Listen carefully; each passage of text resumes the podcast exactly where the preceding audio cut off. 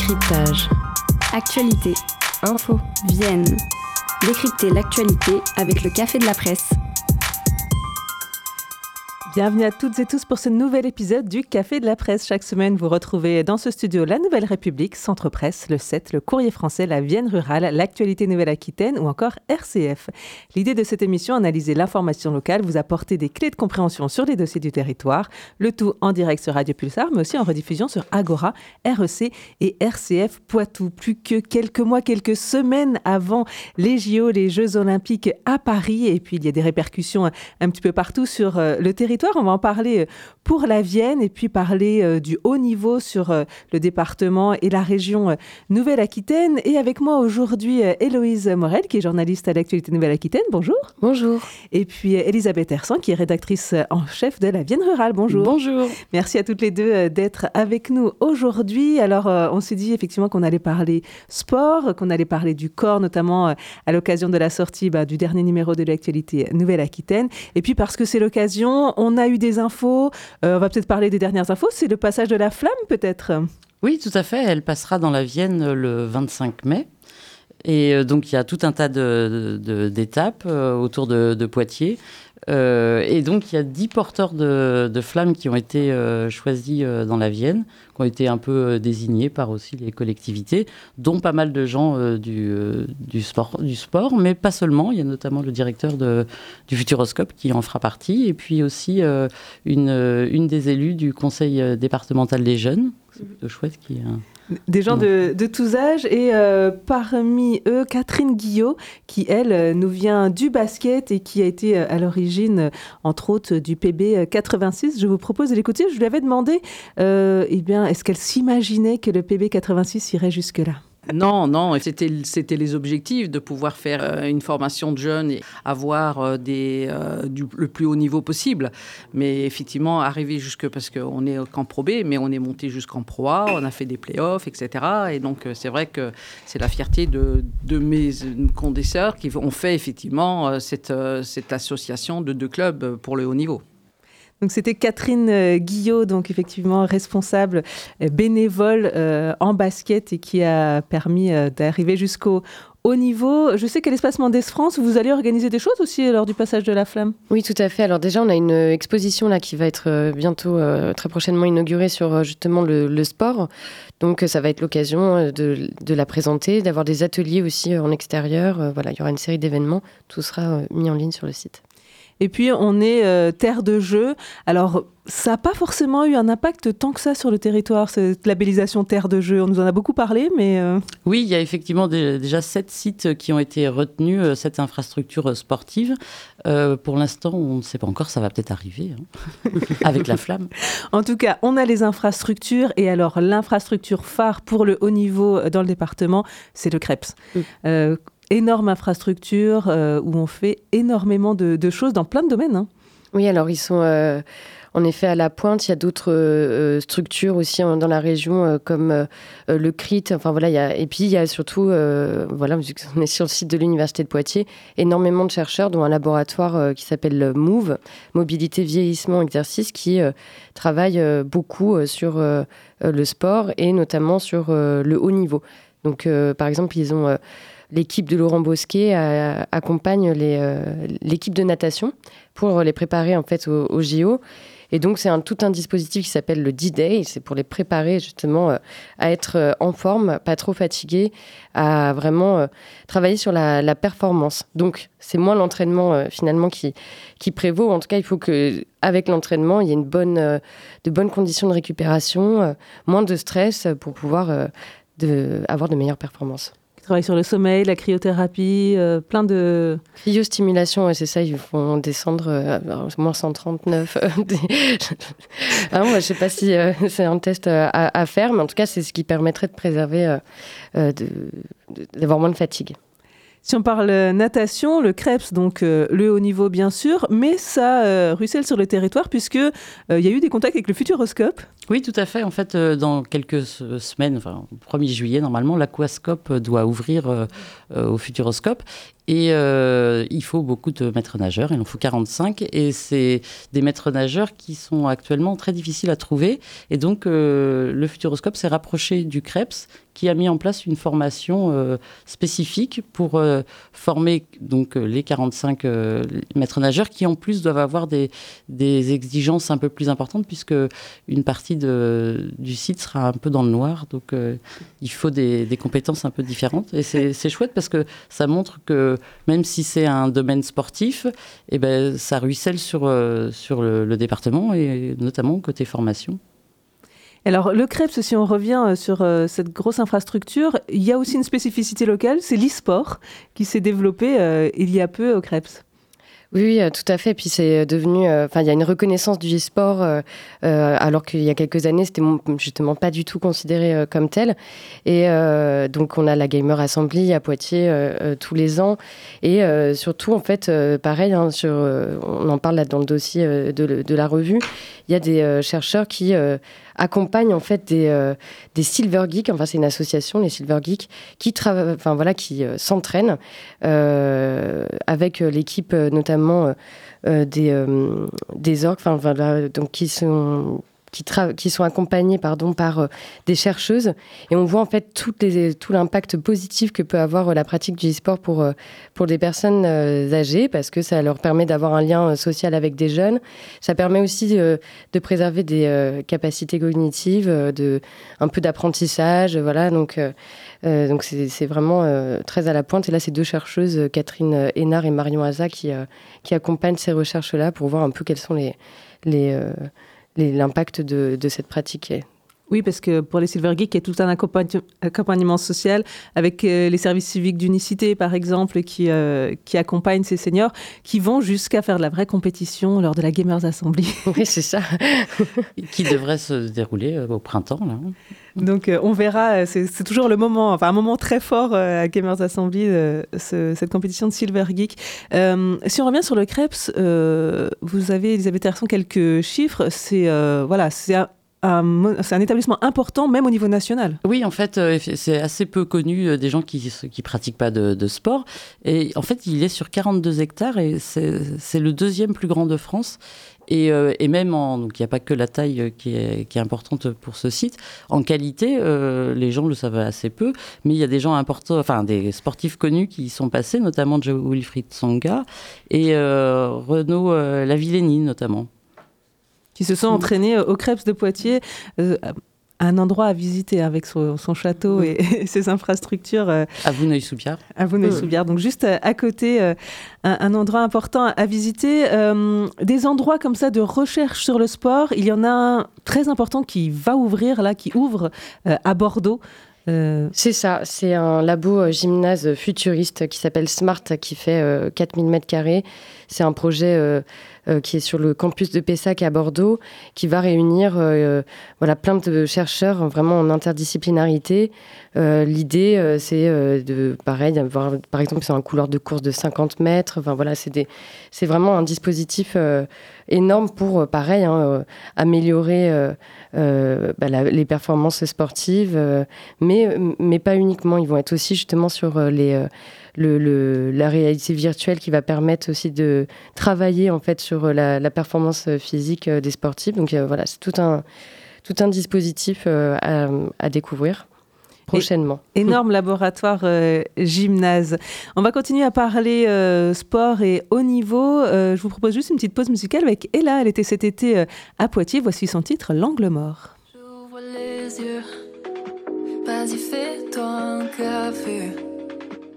Y a pas la place pour deux dans mon 20 mètres carrés. Mais avec toi ça semble grand, c'est différent, c'est différent. Les murs deviennent des océans, c'est différent. Mon temps normal, je préfère dormir seul. Mais je me lasse pas de ma tête à gueule.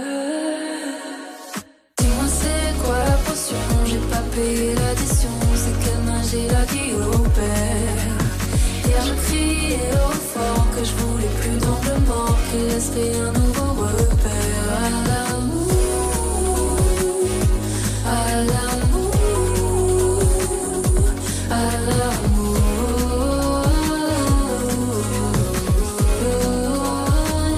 Tu vas bien dans le décor, comme si tu y avais toujours été. Ça va me causer du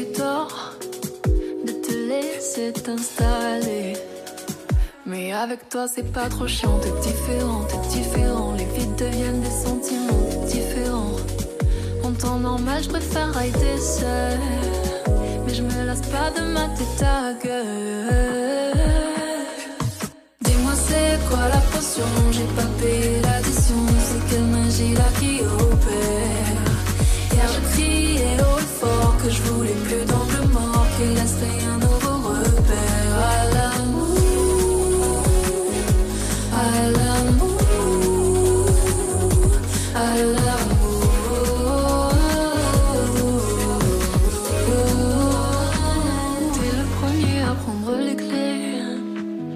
J'avais juré plus jamais. Mais bien.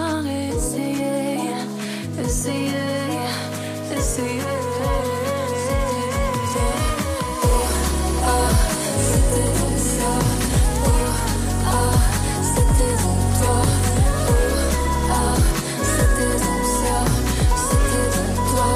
C'était donc toi. Vous écoutez le Café de la Presse. En compagnie d'Elisabeth Hersan et Héloïse Morel, on parle sport et haut niveau euh, à l'occasion de la sortie euh, de, la dernière revue de l'actualité euh, Nouvelle-Aquitaine. D'ailleurs, Héloïse, pourquoi vous avez choisi cette thématique du corps et du corps en mouvement? Alors en ce moment, évidemment, sur le, rapport, euh, enfin voilà, sur la culture scientifique, on est très sollicité sur le sport et on a souhaité, euh, puisqu'il va y avoir l'exposition, on a eu un certain nombre de conférences et on va encore en avoir euh, sur, ces liens. La fête de la science était sur le thème aussi sport et sciences. Donc là, on s'est dit, on, on va peut-être un peu élargir au niveau de la revue pour ne pas dire voilà, un gros dossier sur la question sportive, mais on voulait justement aborder le corps de manière plus générale. Et donc, on a des liens depuis très longtemps avec euh, l'historien Georges Vigarello, euh, via donc euh, Frédéric Chauveau, qui est un autre historien de l'Université de Poitiers. Et en fait, on a déjà fait des entretiens avec lui. Donc là, ça nous a permis de continuer le dialogue. Et il se trouve que lui, donc c'est un historien qui a travaillé, un des premiers avec Alain Corbin, à avoir travaillé sur la question de, du rapport au, corps, de l'histoire, par exemple, de la silhouette, l'hi- l'histoire de l'apparence, l'histoire de l'hygiène. Euh, même l'histoire de la virilité, enfin, il a été jusqu'à travailler sur des choses euh, comme ça. Et lui, c'est un ancien euh, sportif, et puis il a été prof de sport. Et notamment, il nous raconte hein, dans cet entretien, donc on, on dé- on développe avec lui comment justement son parcours de recherche qui l'a amené à travailler sur cette histoire-là. Mais on évoque aussi son passé de, sportif de saut à la perche et la question de l'échec. Parce que ça, c'est toujours très intéressant dans le sport, c'est comment, voilà, comment, euh, comment on apprend à perdre aussi et comment on se remet, euh, on se remet de ça. Donc, un long entretien à lire dans cette euh, revue. Et puis, alors, il y en a plein hein, des entretiens. Euh, il y a aussi un article sur Michel Serres. Oui, tout à fait. Alors là, c'est François Dos, un autre euh, euh, historien qui euh, fait beaucoup de biographies de sagas d'intellectuels. Et en fait, il se trouve que bah, Michel Serres est, né à Agen, enfin voilà, donc de la Nouvelle-Aquitaine, euh, et euh, était passionné de rugby, vraiment. Et alors, il y a une anecdote qui n'est pas dans l'article, donc je la raconte, c'est qu'un jour, Étienne Klein, donc le physicien puis journaliste, part, voilà, il y a un- une journée avec Michel Serres, et il n'y a pas une télé quelque part, parce que là, il y a un match de, de rugby, et j'aimerais bien le voir. Et donc, ils étaient dans un endroit où vraisemblablement, ils ne pouvaient pas mettre le son. Donc, ils ont, et donc euh, en fait, Michel Serres a commenté tout le match à Étienne Klein. Donc, il raconte ça. Et vraiment, il était passionné à un point. euh, euh, pour lui, en fait, le sport, la pratique sportive était très, très liée avec la philosophie. Donc, il disait même, on pense avec ses pieds, quoi. Enfin, donc, en fait, on marche. il y a eu plein de, philosophes qui ont, dit ça, mais donc c'est intéressant de rendre hommage en tout cas à Michel Serres et son amour du rugby. Oui, c'est vrai que c'est la philosophie, voilà, c'est pas que dans la tête, il y a tout le corps. Enfin, en tout cas, c'est intéressant de, de voir ce, ce rapport-là. Euh, d'autres, euh, d'autres sportifs qui sont mis euh, à l'honneur, enfin, en tout cas, rapport au corps. Il y a l'ultra trail qui, qui est mis en avant aussi. Voilà, c'est- chercher l'extrême, l'ultra trail. Bah, L'Ultra Trail, oui, euh, pardon, je ne retrouve plus le- faut que je la retrouve avant que. Euh, oui, oui, non, c'est l'Ultra Trail, en fait, c'est un éditeur, pardon, mais. euh, je, Frédéric Berg. Merci. Frédéric Berg. Frédéric Mon frère, Berg, qui, a, qui a travaillé à Centre Presse à Poitiers avant d'aller à Charente-Livre. C'est ça. Et donc, il, qui a cette pratique-là, et ça l'a amené à monter une maison d'édition avec, euh, avec des, des photographies. Donc, en plus, il a relié justement ces deux, euh, ces deux enfin en tout cas son métier et puis une passion de, d'ultra trail. Et aussi, on a un article sur la surf thérapie. Et ça, c'est assez intéressant parce que c'est avec des personnes qui sont euh, dans des grandes difficultés euh, sociales et on se rend compte que, euh, en fait, le surf, c'est l'apprentissage de. Bah, on est dans une prise de risque, mais en même temps, il y a quelque chose de symbiose avec l'océan et en fait, ça peut être très pratique pour bah, des personnes qui sont. des jeunes, notamment, qui sont en foyer, des jeunes qui sont en colère parce qu'en fait, ça doit apprendre une certaine maîtrise. Donc, on a un article aussi là-dessus. C'est vrai que souvent, justement, pour les, les, enfants, des fois qui sont en difficulté, euh, aller vers euh, un sport comme euh, le. Euh, un sport. comme le. Ah ben, je retrouve plus le nom. Mais en fait, ça leur permet, en tout cas, d'avoir des consignes, à, à, apprendre à respecter des consignes. Et ça peut être très éducatif, en fait. complètement. C'est vrai que le, le, sport est en train de se développer dans toute la société. En fait, c'est ça, c'est que ça part du haut niveau et des, euh, recherches qu'on trouve pour le haut niveau pour euh, aller vers euh, le domaine de la santé, le domaine social. Euh.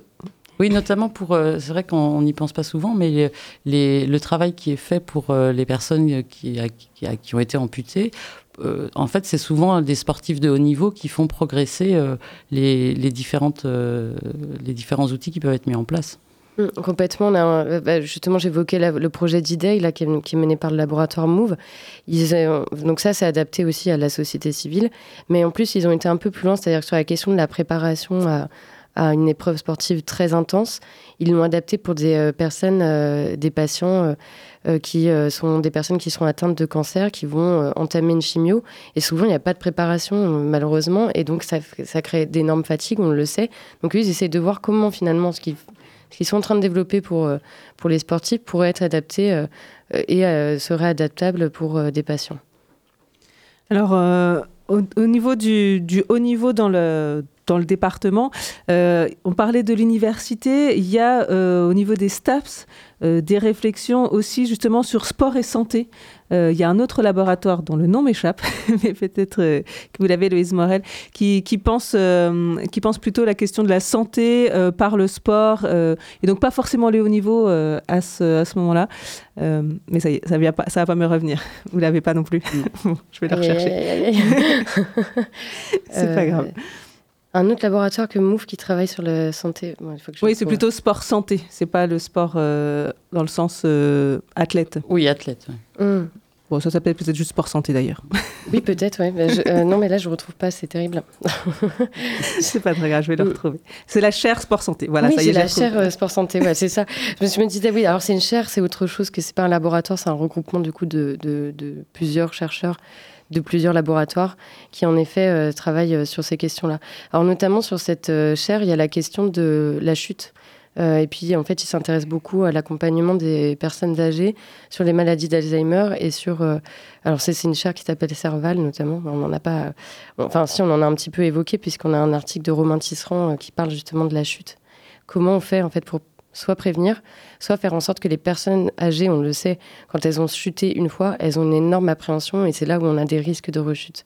Donc comment on essaye de travailler ça, euh, voilà, et apprendre peut-être aussi à chuter. Oui, c'est intéressant parce que, bah, comme vous le disiez, c'est euh, en fait c'est plus différents laboratoires. C'est pas un laboratoire, c'est une chaire, donc avec différentes euh, euh, disciplines complémentaires santé, sport, technologie, économie, droit, gestion. Et le but, c'est donc que le sport devienne un outil de santé publique. C'est mmh. ça euh, l'objectif euh, affirmé de cette chaire. Eh ben, merci beaucoup à toutes les deux pour votre éclairage sur le sport et le haut niveau. Il me reste à vous demander quelles sont les autres actualités qui ont retenu votre attention de l'actualité cette semaine. Et on commence euh, avec vous, Elisabeth Hersan, pour la Vienne rurale et euh, un témoignage étonnant. Oui, alors euh, on sort des, des, blocages agricoles et on a beaucoup dit que, que ça devenait compliqué de, de s'installer et qu'il y avait une baisse quand même aussi des, des, des, vocations. Et ben moi j'ai rencontré euh, le général Hervé Pierre qui dirige la 9e BIMA, donc qui est 9, 9500 personnes quand même, et donc qui est basé à Poitiers et qui euh, se prépare à s'installer en agriculture. Et donc j'ai trouvé que c'était assez euh, étonnant de, la part d'un militaire. Et en fait, qui, il a toujours rêvé d'être agriculteur. Donc il va pas s'installer dans la Vienne, mais pas très loin, dans la Sarthe. Et euh, il est déjà installé, mais en auto-entrepreneur, il va passer son, il a passé les épreuves euh, techniques du, bac, du bac agricole et il lui manque que la pratique. Formation, C'est obligatoire en fait quand on s'installe, il faut un bac agricole. Donc, euh, eh ben, il est en train de le faire. Donc, un retraité, un, haut retraité, euh, enfin, de haut gradé de l'armée qui devient euh, agriculteur. Ouais, c'est une belle histoire, je c'est une très belle histoire. Et puis, on, termine avec vous, Héloïse Morel, pour bah, l'ouverture du festival Filmer le Travail. Tout à fait. Donc, du 9 au 18 février, il y a l'édition de Filmer le Travail, donc il y a un festival euh, qui va là s'intéresser à la question du contrôle et de la surveillance. Et le film d'ouverture euh, ce soir est un film euh, assez, joyeux parce que des fois les films d'ouverture, là il est, il est très chouette parce que ça s'appelle Coconut Head Generation. Et donc c'est à 20h au Tap Castille. c'est un, film qui raconte en fait des ciné-débats et puis des, en fait, des conférences. Euh, par un groupe euh, d'étudiants à l'université euh, d'Ibadan au Nigeria. Donc voilà. Donc après, il y aura toute une série de d'autres événements, conférences. il y a des expositions, évidemment, et puis évidemment la compétition aussi internationale. La compétition aussi, et puis c'est dans plein de lieux, hein, les cinémas d'art et essai du territoire, la médiathèque, le studio Grenouille, l'envers du bocal, enfin, j'en passe. Merci beaucoup euh, à toutes les deux. Euh, on se retrouve effectivement la semaine prochaine pour euh, le Café de la Presse. Excellent week-end.